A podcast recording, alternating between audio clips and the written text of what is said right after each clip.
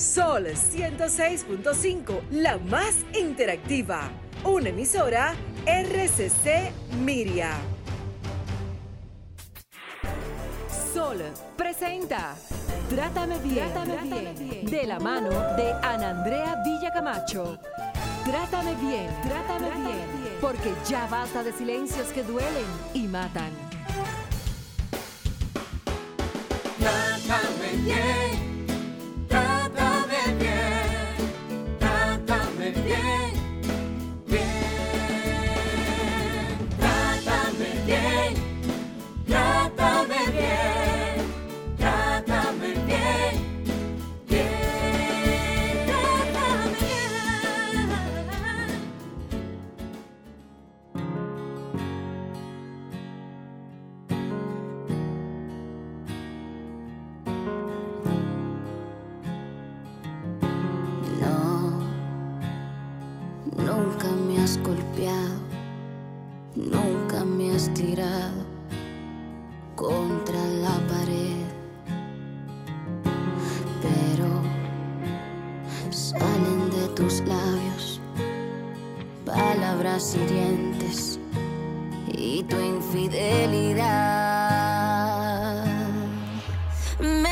My mata.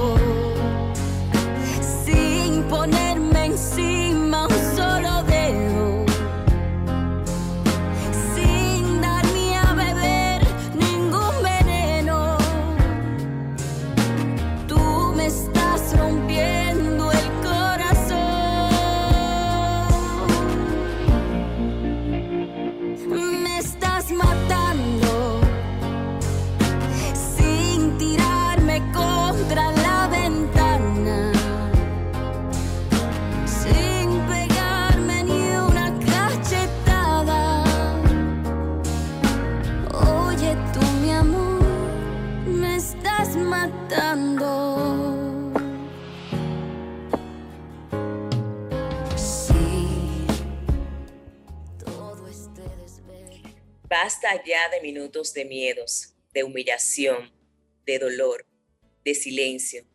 Tenemos derecho a que todos los minutos sean de libertad, de felicidad, de amor, de vida. Esta es una extracción de la campaña Ni Una Menos realizada en el 2020. Muy buenas tardes, bienvenidas y bienvenidos sean todos a este nuevo espacio de su programa Trátame Bien a través de Sol 106.5, la más interactiva. Mi nombre es Jennifer Peguero y les estaré acompañando en el día de hoy, ya que la magistrada está cumpliendo con otros compromisos de trabajo. Nos encontramos en esta fase ahora mismo de los 16 días de activismo contra la violencia de género y en ese sentido vamos a estar realizando una serie de programas para orientar a la población sobre todas las situaciones globales que ocurren en torno a la violencia de género, a la violencia contra las mujeres y las niñas, a cuáles son las situaciones que se dan dentro del marco de la violencia, a cómo identificarla, a ver esos problemas y sobre todo a buscar soluciones y ser más, más empáticos con esas víctimas. Recuerden que pueden sintonizarnos a través de las diferentes vías que tenemos. Sol 106.5 para Higüey y Santo Domingo, 92.1 para el Cibao, 94.7 FM para el sur y este y 88.5 para Samaná. En las redes sociales nos pueden seguir como Trátame Bien Radio, en Twitter e Instagram. Y por qué no me pueden seguir a esta servidora arroba Peguero 30. También el canal de Sol FM en las diferentes eh, redes sociales. Y luego pueden buscar el programa completito en el canal de YouTube Sol FM. Nuevamente reiteramos nuestro agradecimiento por la sintonía de cada sábado. Es cierto que ninguna relación es perfecta y que las personas se equivocan. Sin embargo, si sientes que te tratan mal, es probable que sea así. Sigue tu instinto. Las relaciones sanas que te hacen que te sientas bien contigo son las no, no son las relaciones enfermizas. Las mentiras, las infidelidades, los celos, la falta de respeto, son signos de una relación enfermiza. Entonces, vamos a llevarnos de eso que nos dice nuestra corazonada, como así llamamos. Hoy tenemos mucho que conversar y sin más preámbulos quiero darle la bienvenida a una mega invitada que tenemos en el día de hoy, una estrella, primero como ser humano, responsable, como periodista, sumamente profesional, docente, y bueno, la hemos tenido también por esta vía como psicóloga clínica. Hablamos sin más preámbulos de Itania María. Bienvenida, querida, a Trátame Bien. ¿Cómo estás? Está silenciada, Itania. Ahora sí, muchísimas gracias, Jennifer. Encantada, privilegiada de estar aquí, contentísima de compartir contigo en Trátame Bien Radio Sé que será un diálogo bien em, rico en contenido y gracias por tus palabras. Gracias, eh, como ser humano las acepto. Te digo gracias y espero nunca defraudar, ni como amiga, ni como profesional, ni como eh, nada, espero no defraudarte, ni como ser humano. Y Dania, cuando estábamos coordinando este programa, porque señores, este programa es tan especial, que nosotros coordinamos los temas con los mismos invitados, porque así somos, somos abiertos, un programa, un espacio para escucharnos, para consultar, no nos imponemos para nada. Entonces hablábamos sobre el buen querer, sobre el amor propio, porque hablamos del amor propio en otra sintonía, eh, pero hoy queremos hablar de ese amor propio que reconoce cuando está siendo maltratado. Y Tania, cuéntanos. Sí, para, para llegar ahí es todo un proceso para llegar a ese darme cuenta de que lo que estoy recibiendo, esto no es amor, es un proceso, porque tú te enamoras de alguien y en ese enamoramiento median otras cosas. Posiblemente no hay ningún acto de violencia, ni físico, ni verbal, ni psicológico, sino que es una persona maravillosa y tiene un noviazgo muy bonito o una relación que comenzó, comenzó muy buena. Y poco a poco va cambiando, pero tú no te das cuenta. Entonces, em, llegar a ese punto requiere eh, cierto nivel de, de estar dispuestos a ver. Y quiero hablar también dispuestas y dispuestos porque si bien es cierto que las estadísticas hablan de que la mayoría de los abusos y los feminicidios, ¿verdad? Se cometen contra las mujeres, obviamente, las estadísticas dicen que los hombres matan más a las mujeres que mujeres a hombres. Pero también hay que reconocer que hay relaciones violentas que no llegan al, al asesinato, al homicidio, pero sí donde una mujer puede ser violenta, una relación donde la mujer es la violenta. Entonces a veces hombre o mujer inician una relación en base a, un buen trato, en principio, a buenas comunicación, conversaciones, a ir a lugares que nos gusten, a compartir con la familia, que tenemos un tiempo que ya comenzamos a ver eh, ciertas muestras, ciertos vestigos de que mm, algo no anda bien, porque él reacciona de esa manera, porque quiere saber a dónde estoy, con quién voy, a qué hora llego. O igualmente, cuando es ella, porque ella no ha llegado, porque ella me habla así, porque es tan imponente. Para llegar a ese darse cuenta, tiene que mediar un tiempo, hechos, pero sobre todo ojos dispuestos para ver, porque nadie ve lo que no está preparado para ver.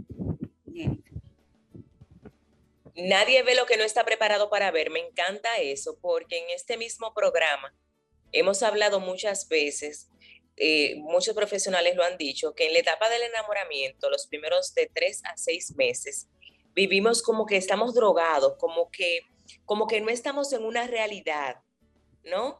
Entonces el enamoramiento nos solo nos hace ver las cosas bonitas. De hecho, algunos de los tópicos de, de una relación no sana es el controlar con quién está o dónde está la persona. Y en la etapa del enamoramiento, nosotros eso lo vemos bien. Decimos, ay, él me cela. Comentamos con la amiga, él me cela, es que ese hombre me ama. O el amigo también. Hay un mito y que lamentablemente las novelas, las telenovelas mexicanas, venezolanas, han fortalecido, si te ama es porque te quiere. Mentira, si te ama, no te cela. los celos es desconfianza, es baja autoestima, es inseguridad en sí mismo y lo proyecta en ti. Si hay celo, no, se llama celopatía. ¿eh? Y es un trastorno. Cuando hay celopatía, hay peligro de violencia. Si te cela, mira, eso no es amor. Celar no es amor. Quitémonos esa, esa, este, ese estribillo de las madres, las abuelas, las amigas, ay, si te cela porque te quieren. No. Y yo, por ejemplo, a veces hago el ejercicio de ver novelas viejas, de esas mexicanas, y digo, Dios mío, uno creció con esas novelas donde se te fortalecía a ti los estereotipos del machismo mexicano, venezolano, y por consiguiente aquí en nuestro país, que es un país machista, de violencia, de que te da una bofetada, ¡paf!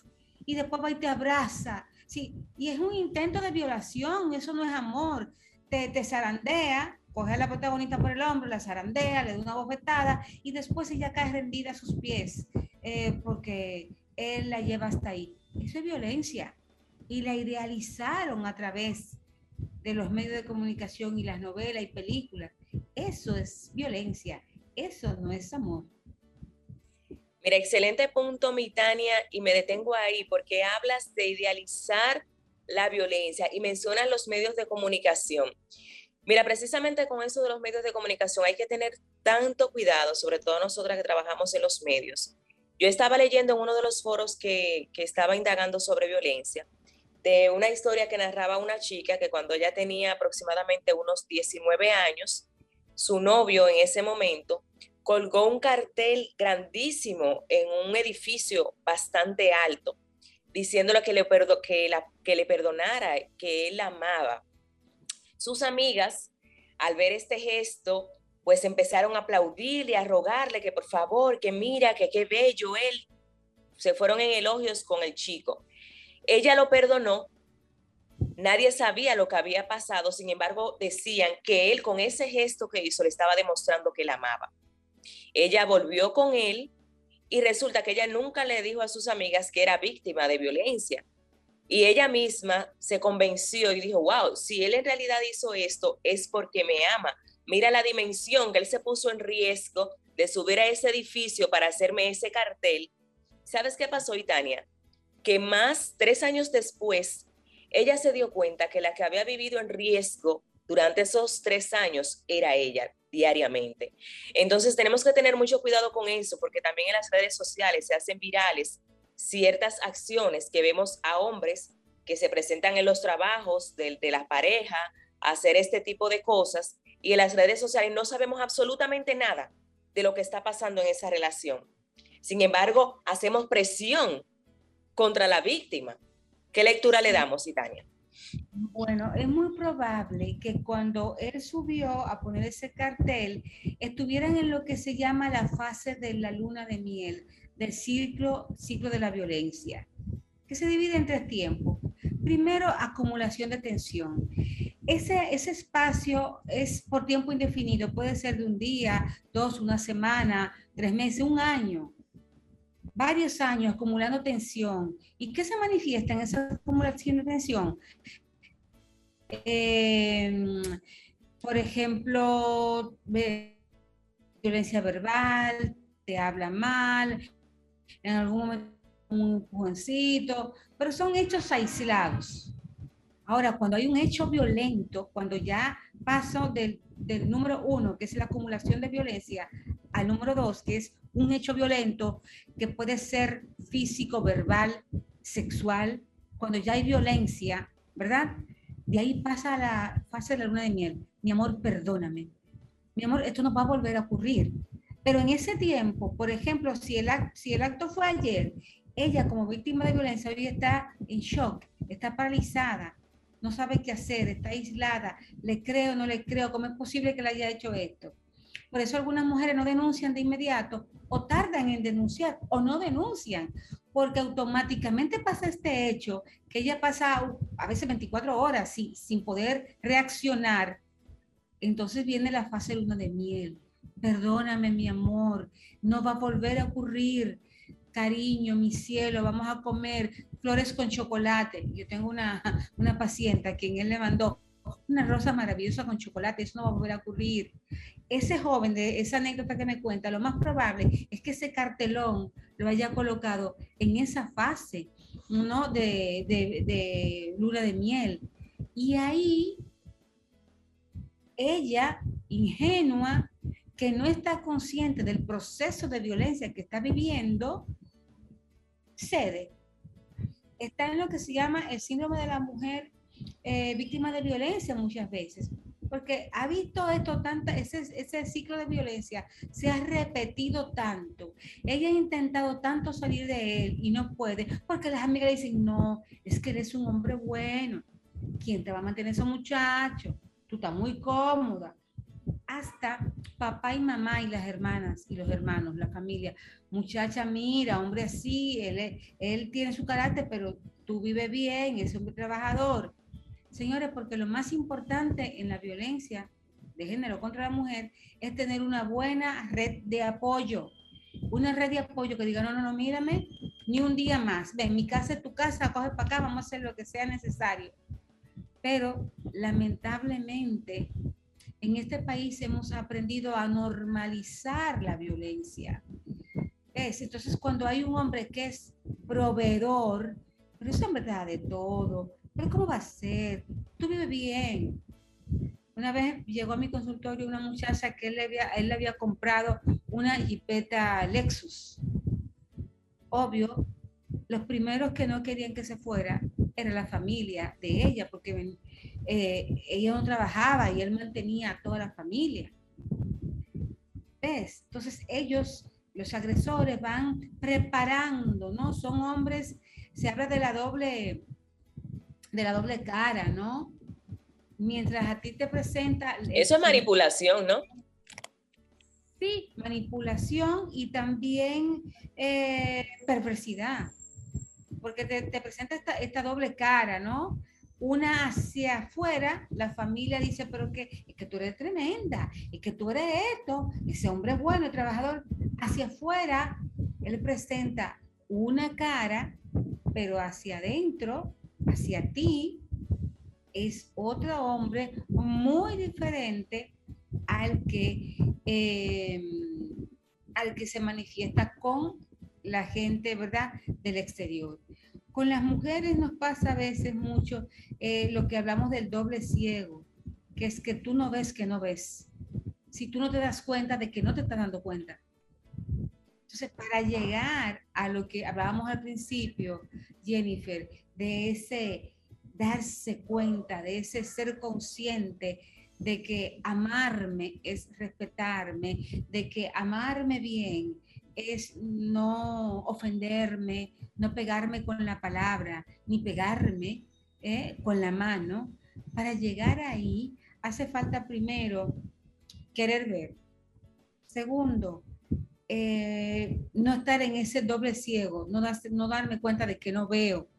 Es un proceso que exige mucho porque a las mujeres lamentablemente no nos ayudan desde la educación, no nos ayudan desde la cultura, porque cuando a veces queremos eh, sacar de abajo y echar para adelante, irnos, pero ¿para qué tú te vas, fulana? Dale una oportunidad a lo que le pasó a la joven de tu anécdota. Eso pasa lamentablemente mucho más frecuentemente de lo que quisiéramos. Así es, Titania. Y siendo un poco abogado del diablo, ya que tú hablas del tema de la educación, no solo a las mujeres no nos enseñan, a los hombres tampoco.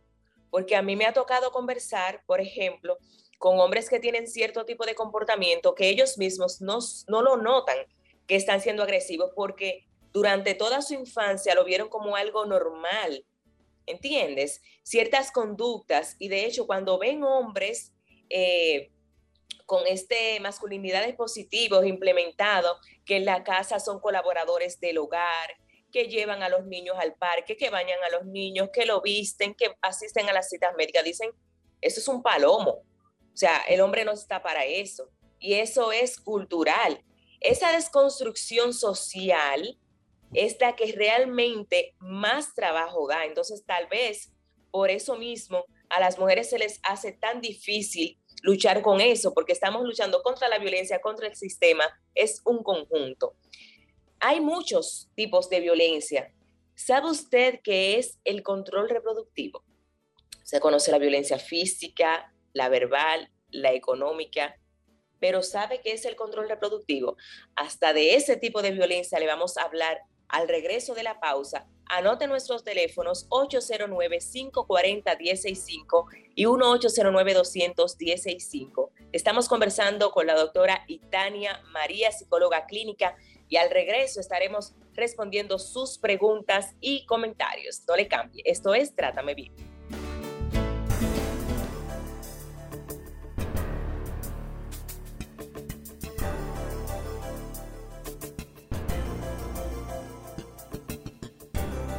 Trátame, bien.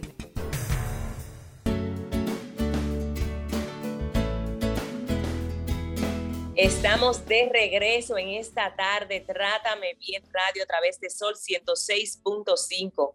Hoy estamos hablando sobre el amor propio, sobre cómo identificar la violencia y les recordamos que estamos conversando con la licenciada Itania María, terapeuta familiar. Este es el momento en el que usted debe de llamar y hacer sus preguntas y comentarios. Sabemos que el tema de la violencia afecta a todos, más que a la víctima, también afecta a los familiares, a los amigos, que muchas veces son los que la ven desde afuera, porque como bien decía nuestra invitada, muchas veces tenemos ese doble ciego que no nos permite identificar la violencia que estamos viviendo. Y Tania, lo que recibimos las llamadas, nos gustaría que por favor vayas compartiendo los diferentes tipos de violencia que enfrentan las víctimas de violencia intrafamiliar. Claro, Jennifer, sabes que al final del segmento anterior tú hablabas de un tipo de violencia muy importante, la reproductiva. ¿En qué consiste ese tipo de violencia? Bueno, cuando el agresor le dice, tú no te vas a planificar.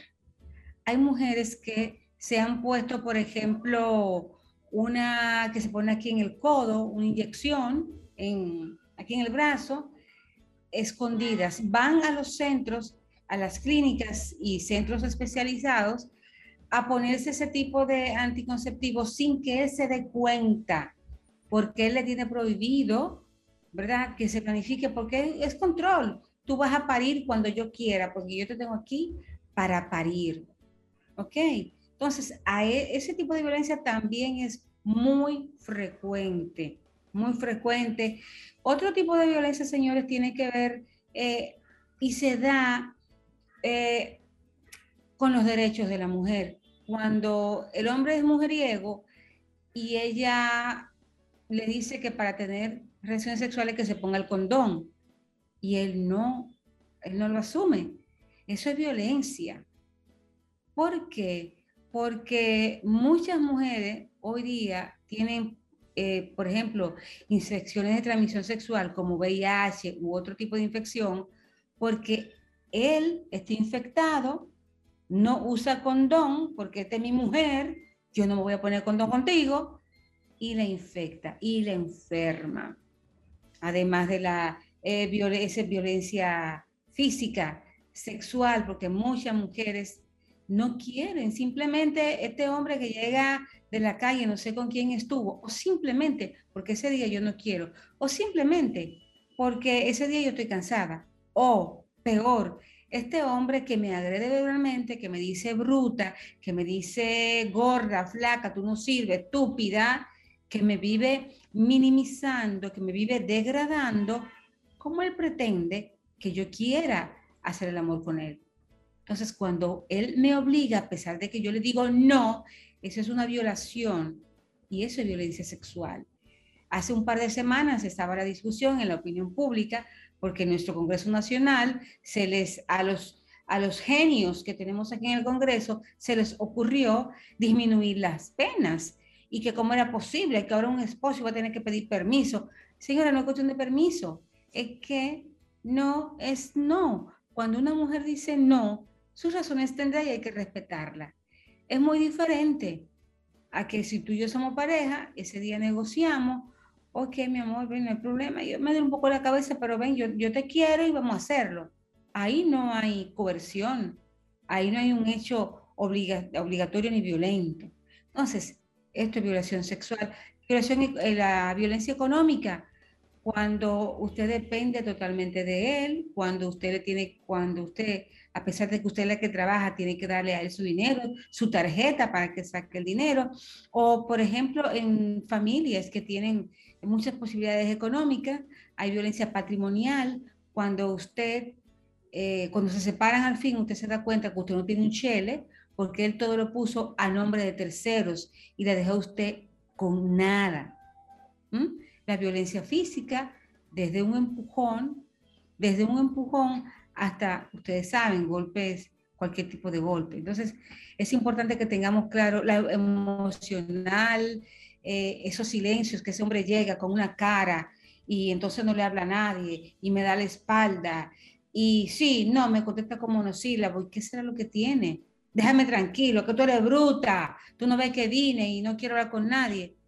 Señores, eso es violencia. El que te ama de verdad te valora, te respeta, te da, te da la importancia que tú como ser humano tienes. El amor no mata, el amor no maltrata, el amor no habla mal, el amor no cela. Al contrario, el amor celebra, el amor celebra quien tú eres. El amor, el amor no duele. No duele para nada. El amor no corta las alas, el amor te acompaña en tu vuelo. Eso es importante que lo tengamos. El amor no te coarta, el amor no duele, el amor no mata. Se da también, Itania, otro tipo de, otro tipo de situación y es de esas parejas que, que una, uno critica y dice, ay, pero fulana después que se casó, ella dejó de trabajar, ella se aisló de los amigos, de la familia, ya iría todo para ese hombre. ¿Cómo llamamos a ese tipo de violencia? Porque eh, las, tal vez el círculo no lo sabe, pero esa es una persona que está siendo víctima de violencia. Claro que sí, eh, y está en el proceso de aislamiento. Él la tiene aislada de su familia, de sus amigos. Y para esto simplemente a veces comienza a decirle, eh, cosas negativas de su familia, asume un discurso eh, de acusación, no, porque tu papá es esto, uno no puede ir a tu casa porque tu mamá es esto. No, pero tú me decías, entonces a veces cuando uno eh, tiene, está en amores, ¿verdad?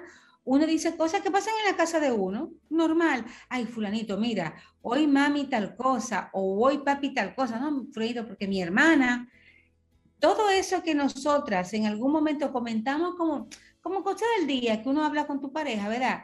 Todo eso puede ser usado en tu contra posteriormente para aislarte.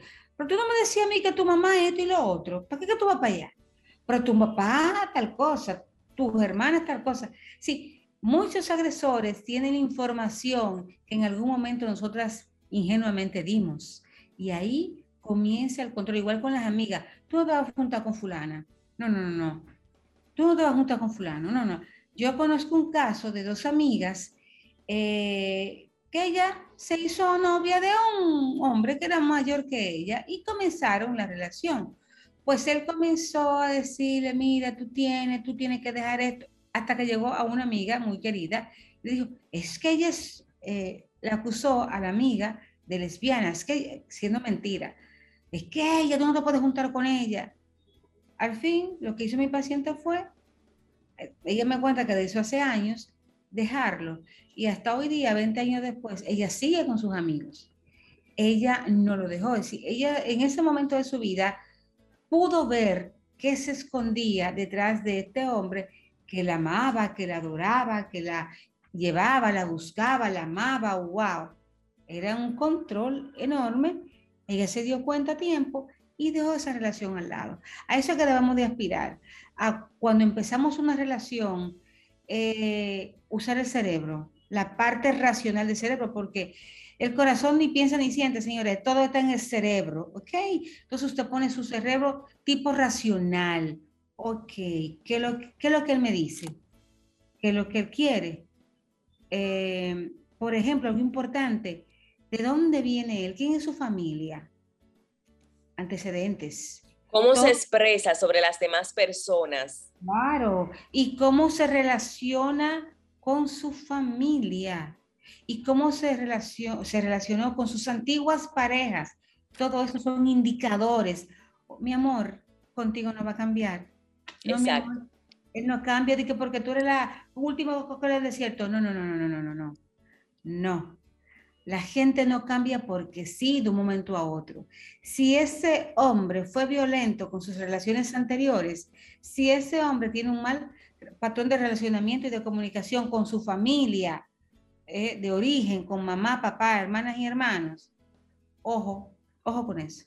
Dime, ¿tú me quieres decir algo? Me encantó, sí, que me encantó ahorita cuando decías que muchas veces ingenuamente damos información a la pareja y me parece tan importante porque sobre todo cuando estamos conociendo a una persona, queremos ser más sinceros de la cuenta, más transparentes de la cuenta y eso no está mal. Ahora bien, hay que cuidar el tipo de informaciones que damos porque sobre todo, como bien han dicho muchos profesionales, eh, los agresores eligen sus víctimas, eligen a sus víctimas.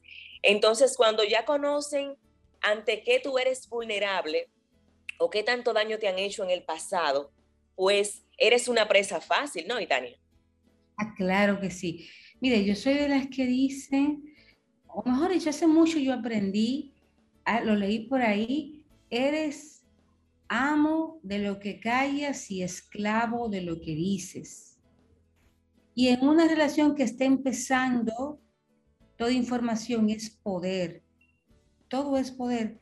En todo aspecto de la vida, información es poder desde el ámbito político, el ámbito estratégico, eh, en el ámbito personal individual, cuidado con lo que decimos, porque como dicen los abogados en Estados Unidos, cuando te apresa la policía, eh, todo lo que diga puede, usar, puede ser usado en su contra.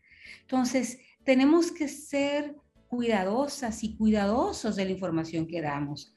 Ojo, esto no implica que después que tengan un tiempo, que usted sienta que conoce a ese ser humano, hombre o mujer, tú digas, mira fulana, mira fulano, a mí me pasó esto, yo fui víctima de violación en mi niñez o de incesto con mi papá, o pasé tal cosa en mi familia, pero cuando ya hay un grado tal de, de confianza y que tú sabes que esa persona no es ni una violenta agresora ni un violento agresor. Hay que tener cuidado, porque esta información que damos mañana puede ser usada para, pero tú no dices que esto y lo otro, pero tú, ¿qué, ¿qué, es lo que vale tú? Que tú fuiste tal cosa, que tú fuiste tal cosa. Entonces, hay que tener cuidado nos tenemos que seguir. Y sobre todo también, Itania, cuando tanto hombres como mujeres suelen mucho hablar del ex, de la ex. Y esa también es un arma de doble filo. Pues tú dices, pero yo soy lo mejor que a ti te ha pasado, porque ese es que tú tenías y esto y aquello. Entonces hay que tener cuidado con eso. Claro que sí. Yo siento que cuando tenemos eh, una vida ah, tenemos una llamadita, Itania, perdón, perdón. Vamos a tomar esa llamadita. Buenas tardes, ¿quién nos habla y desde dónde? Humberto, dan un poco de retorno que no, no escuchamos, por favor. Ah, bueno, se cayó. Vuelva a llamar, por favor. Adelante, Itania. Si te decía que, por ejemplo, eh, pecamos así de ingenuos, así de ingenuos, a dar información, porque pensamos que, bueno, que este ya es el último, este sí es el bueno o la buena, y no, tenemos que ser precavidas, precavidos. Claro, llegar un momento en que podemos hablar de todo, de mis exparejas, de por qué sí, por qué no, pero tú no puedes estar desde la primera dos semanas contándole tu vida de pie a pa a la primera persona que llega. Ah, porque este es. No, no, porque de inmediato tenemos ilusiones de que es tan bueno, que tan... Pues fíjese que no, ¿verdad? Los seres humanos tenemos las capacidades que tienen algunos animalitos de camuflajearse, de ponerse del color que le queda más próximo, para que el depredador no se lo coma.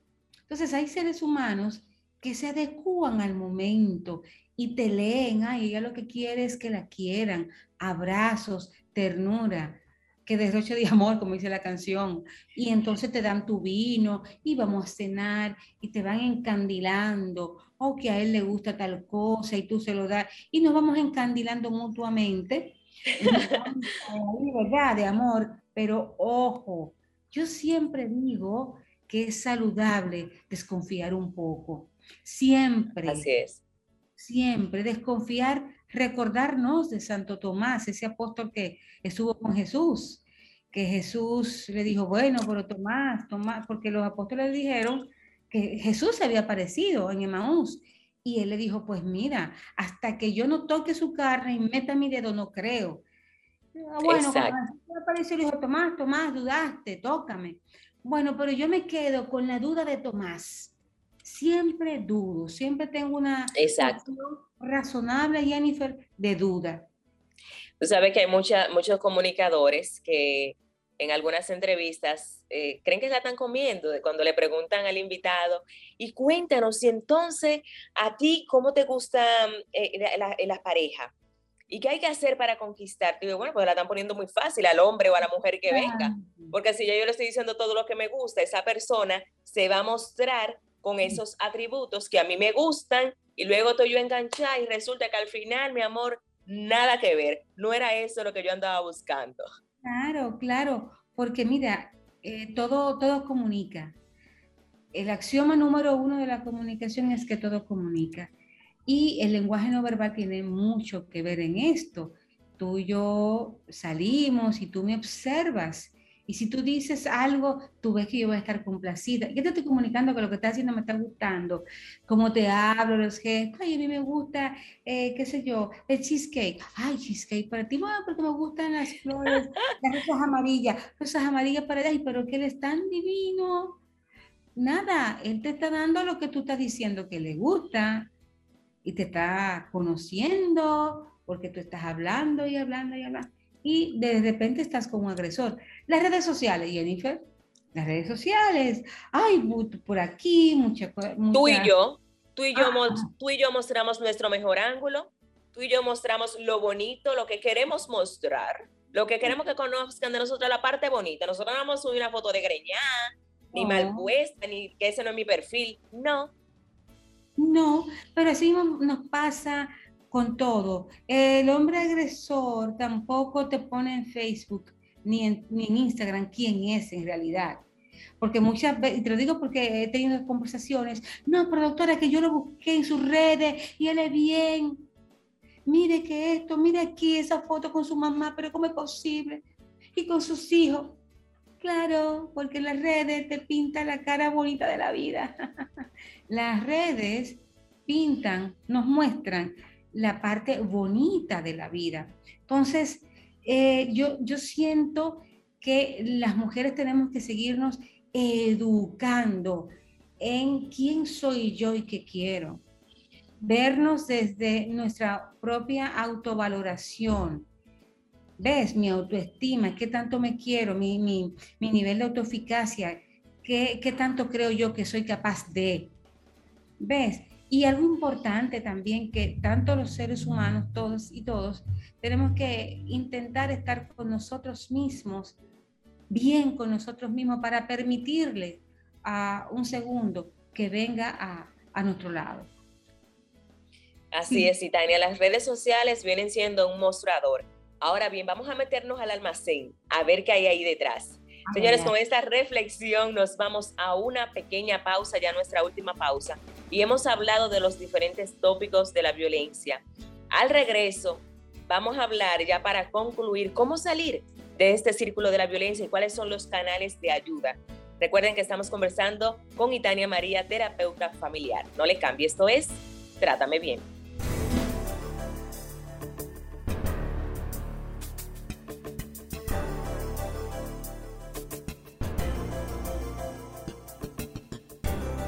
Trátame, bien. Trátame bien. Trátame, bien.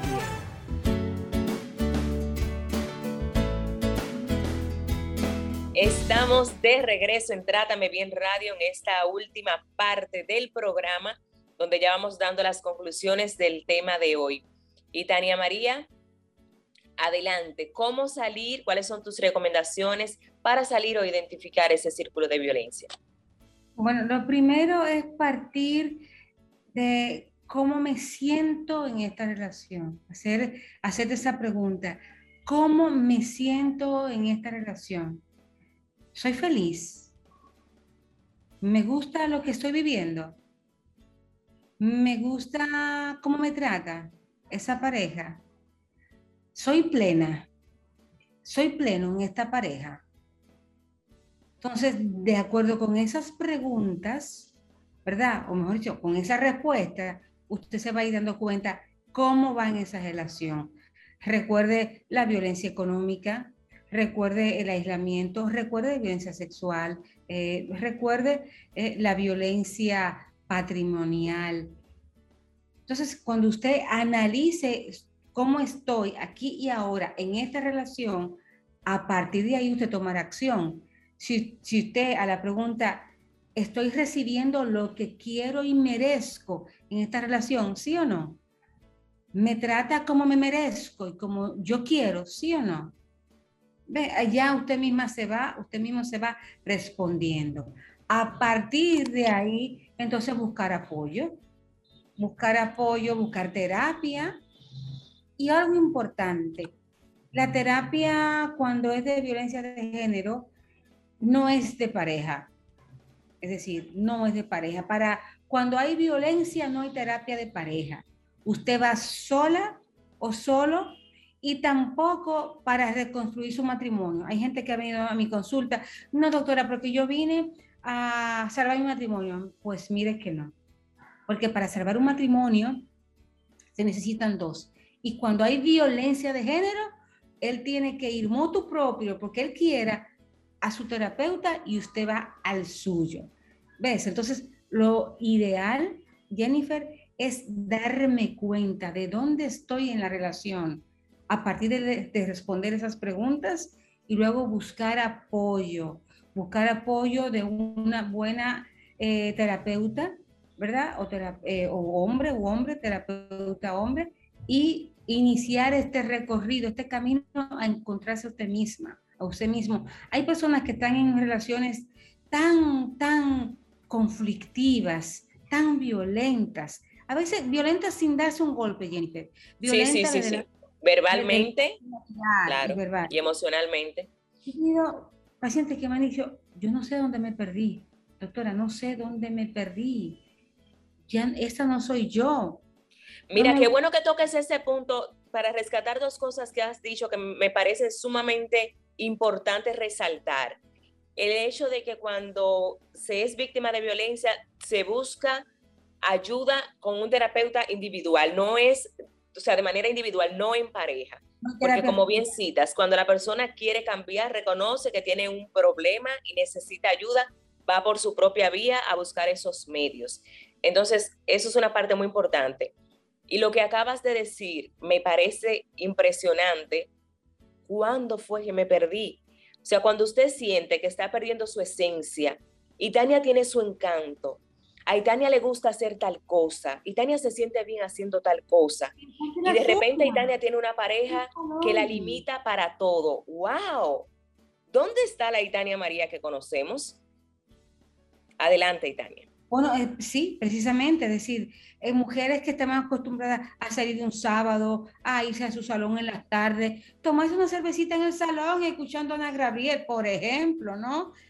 Señores, cuando tú dejas de ser eso, porque una persona te lo prohíbe, ya no estás siendo tú, y bueno, te pierdes. Entonces, cuando tú llegas a este punto, tienes que buscar apoyo y ya estás comenzando a ver que no veías te estás empezando a dar cuenta de que algo no anda bien aquí, entonces lo ideal es buscar un acompañamiento terapéutico. Hay mujeres que pueden salir solas de esa situación y hombres que dicen, ok, mira, hasta aquí, hasta aquí y me voy, porque son resilientes por naturaleza. Otras personas no. Otras personas necesitan apoyo para salir de esa situación en la que están en este momento. Excelente, muchísimas gracias, Itania María. Telar de Emociones, ¿dónde está ubicado? Los contactos, por favor.